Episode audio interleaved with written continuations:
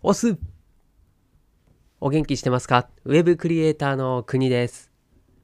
この番組はコロナ禍で飲食店を退職し、年収550万から0円になっちゃった僕がフリーで稼いだり、職業訓練、ウェブデザインクリエイター科で半年間勉強をする、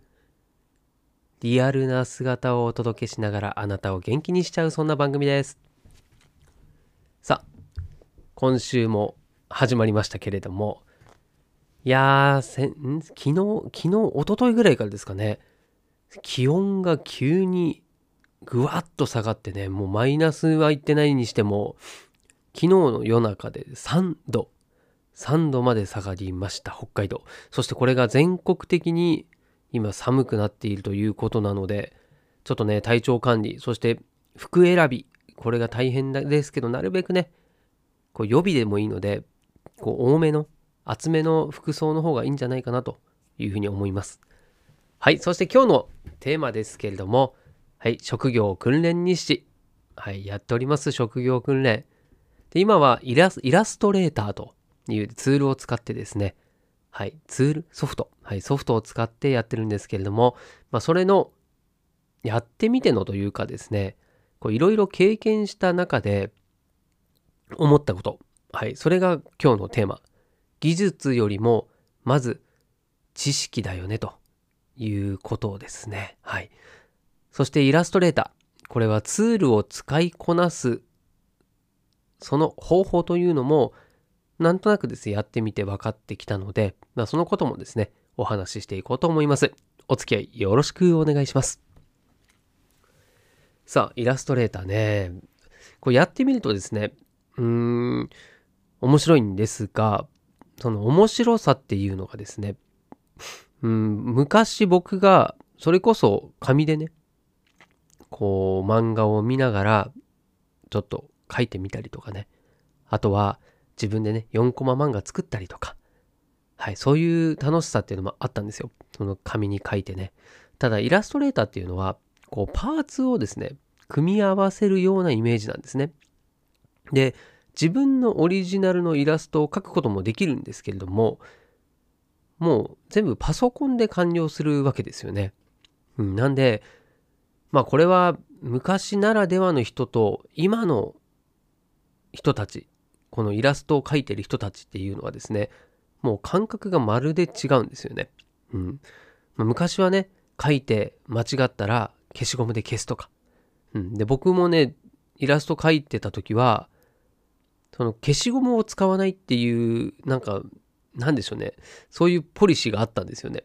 こう消しゴムを使わないで、こう重ねて線を描いていくイメージですかね。それがね、またこう味が出てかっこいいんですよね。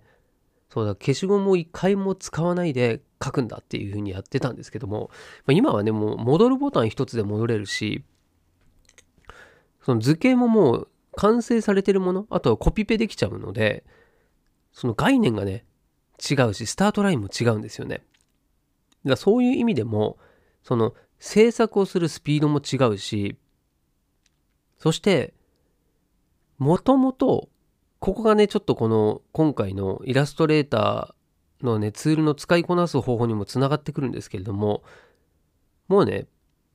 絵じゃないんですよね。そう、これって、一つはツール。いろんなツールがあるんですね。これ前回ちょっと放送でね、まあ土日挟んで金曜日ですかね、お話ししてると思うんですけど、いろんなツールがあるんですね。で、そのツールが何ができるかっていうことをですね、まず知らないと、ペンを持ってもですね、動けないんですよね。で、自分の中にこういうものを描きたいっていうイメージがあっても、どんなにすごいイラストが描ける人でも、このツールは何をするツールなのかっていうのもわからなきゃいけないし、分かってても実際にそのツールの使い方が知らないと、まあ上手な人でもですね、書けないんですよね。だからそこがですね、この手書きで書くのと、この実際のイラストレーターを使って書くのとで大きな差があるんですけれども、これがもうパソコン上に書くことによってですね、一つ一つもう画面の中にこう線が決ま、点が決まってるわけですよね。そう、場所が決まってるんですよ。例えば直線を書くにしても、この直線は左から何番目、右から何番目のところに点を書いて、そこから点をですね、ずっとこうつなげていったものが直線として表されるわけで、つまりこれはもう計算としてですね、表現できるんですよね。もう最初にイメージがあった場合、先にそれを数式としてですね、その絵をもう導き出してしまって、で、その通りにそこに表現すれば、もう絵が出来上がるっていう形になってるんですよ。だこれはね、本当その絵を描かないといけないという、その紙で描くっていうだけのものとだと、全然ね、概念が違うんですよね。で、ここをまず理解してるのが大前提かなっていうふうに思いました。はい。で、すごい絵が上手い人。もうこの人がイラストレーターを使いこなすためには、そう、ツールがね、何なのか、どういう意味を持っているのか、どんな表現ができるものなのか、そこを知るっていうのが最初の一歩なんですよね。で、それが積み重なって最終的にその、もともとイラストが上手だったとかっていう、そういうスキルが生きてくるんですよね。だここはね、本当もう技術よりもまず知識っていうのはまさにここなんですよね。だそれだけね、まあこういうそのパソコンの技術っていうのが発達してるわけですごいなと思います。ただ、まあ、これをね使いこなせば自分が手でも書けないようなことを表現できたりもするしそしてスキル技術が全くない人でも表現できちゃうんですよね。そうそれはイラストレーターのこのソフトの使い方をマスターしてるかどうかで変わるわけなんですよね。とこれね、僕もほら料理やっていたので、料理で言うと、まあすごい職人さんがどんなにね、お寿司握れたり、まあそれこそキャベツの千切りめっちゃ早いですとかね、刺身きれいに切れますとか、そういう技術を持っていても、見たことないこう食材だったり見たことない生き物が現れた時にねじゃそれをどう調理するのかもしくはそいつはどんな味がするのかとか全く知らない状態だったらどんな技術を持ってる人でもやっぱりねその食材素材のうまみを引き出す料理っていうのは難しいんですよね。でどうするかって言ったら実際に自分でなとりあえず作ってみるもしくは情報を集めてそれで調べてねそのことを知ってその上で作るとか事前にですねこう知識っていうものを深める必要があるんですよねなのでこれは料理だろうがこのイラストレーターだろうがですね。まず技術を磨くっていうのも大事なんだけれどもその知識そいつを知るってことですかね。そう自分がイラストレーターを使うのであればまずイラストレーターを使うっていうことが大事ですしこの知識がないとね何もできないっていうのをねほんとこう自分で使っていてもわかるし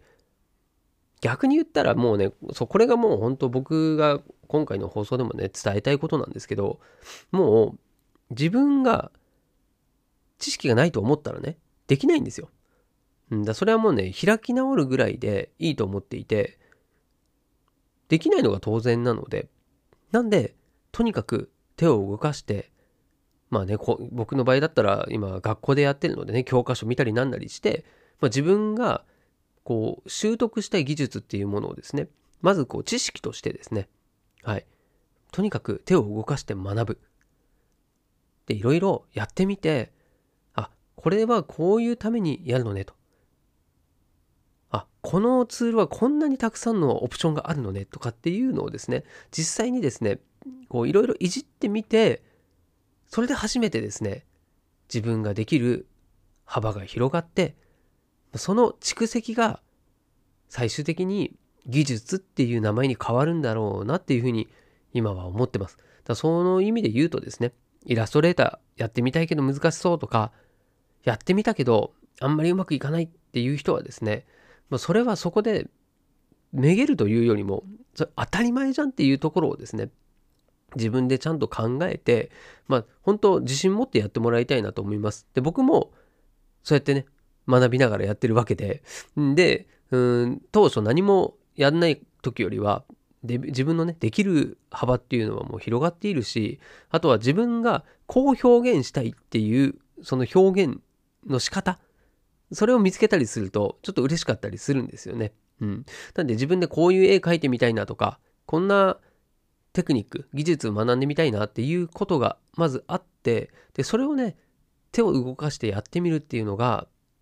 まあ、このイラストレーターをマスターする近道なのかなっていうふうに今ぼんやりはい、感じております。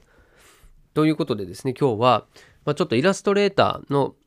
話というよりは、もうちょっと、こう、なんで抽象的な話になっちゃいますけれども、うん、とにかくもういかなるものもですね技術スキルを、まあ、マスター上げるスキルがうん何て言うんだスキルをえっ、ー、と習得するよりもまず知識これを押さえとこうねということですね。はい。なんでね、まあ、その読書するっていうのもやっぱり大事だし、うん。ただ座学っていうのはダメだと思いますね。はい。とにかく頭に詰め込むのではなくて、もう体に覚えさせるっていうぐらいの知識が一番有効なんじゃないかなと思います。まあね、どんなものにもこう近道っていうのはないんですよね。あるとするならば、それは効率よく、そして粘り強くコツコツ続けていくことかなと思います。そして何よりね、そのためには楽しむことかなと思いますんで、ぜひですね、